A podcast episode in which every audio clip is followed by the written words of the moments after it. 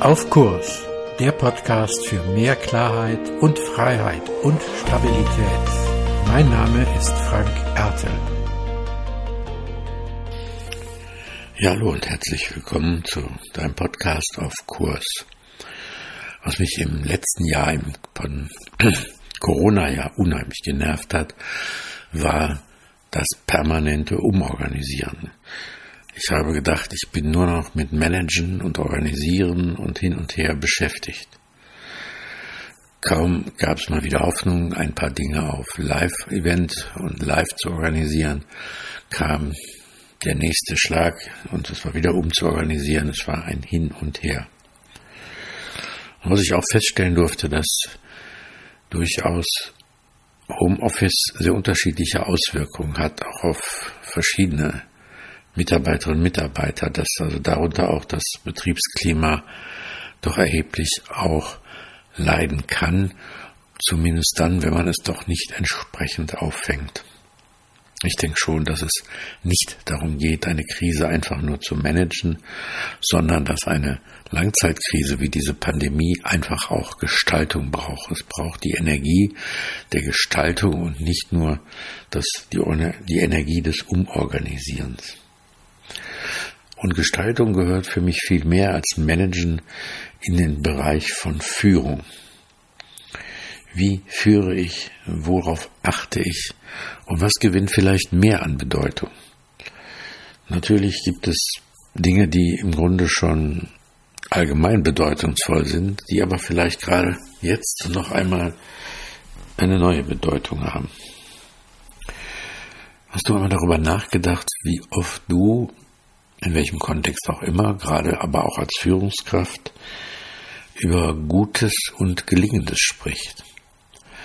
Die weniger werdenden Kontakte zu den Mitarbeiterinnen und Mitarbeitern verführen ja dazu, gerade noch das Notwendigste mitzuteilen und zu reduziert zu kommunizieren, was ist der nächste Schritt, was ist dran, was machen wir, was lassen wir, was tun wir, wie gehen wir damit um. Und was verloren geht, ist die Wahrnehmung füreinander.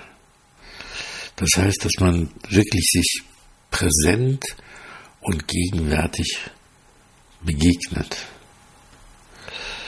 Und ich habe das in einem anderen Podcast schon gesagt, dass äh, in einer anderen Folge dieses Podcasts schon gesagt, dass zwei Dinge eben auch genau in dieser Pandemie verloren gegangen sind beziehungsweise zu kurz kommen. Es ist einmal das Thema wirklich Geborgenheit und Zusammengehörigkeit zu erleben und zum anderen das Thema Leichtigkeit und Kreativität zu erleben. Und das ist, glaube ich, gerade auch die Aufgabe einer Führungskraft, mit Leichtigkeit und Kreativität voranzugehen und den äh, Laden hätte ich fast gesagt, also die Firma, die, das Team, egal was, auf Kurs zu halten. Und vielleicht ist es auch die Aufgabe jedes Einzelnen und jeder Einzelnen, äh, genau damit sich auch auf Kurs zu halten. Ich glaube, das ist äh, besonders äh, schwierig, aber jetzt gerade braucht es das doch immer, immer wieder. Also, und da ist ein Element einfach auch, sich Zeit zu nehmen, trotz allem die Energie aufzuwenden und über das Gute und das Gelingende zu sprechen. Nicht immer nur das, was verbessert werden muss.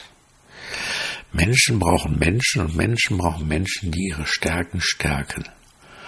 Und je mehr der Kontakt verloren geht, je mehr die Leichtigkeit, das Zusammengehörigkeitsgefühl verloren geht, ist das einfach genau richtig und wichtig.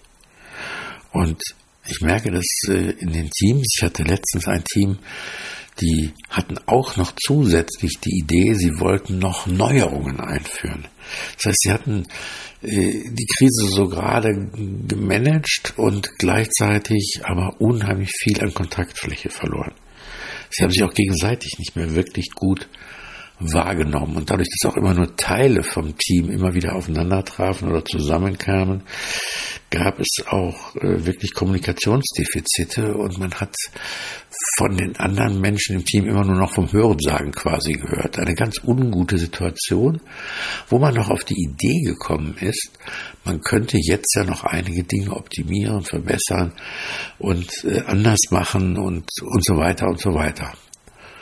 Und genau da war dann ein tiefer Bruch, nämlich auf der einen Seite nur noch Krisenmanagement und auf der anderen Seite Neues einfach, ja, bei mangelnder Kommunikation, muss man letztens sagen, und das meine ich noch nicht mal als Vorwurf, sondern einfach als Zeichen äh, dieser Zeit und äh, nach den Regeln, die eben möglich sind, ähm, bei mangelnder Kommunikation dann noch Dinge wirklich nachhaltig verändern zu wollen.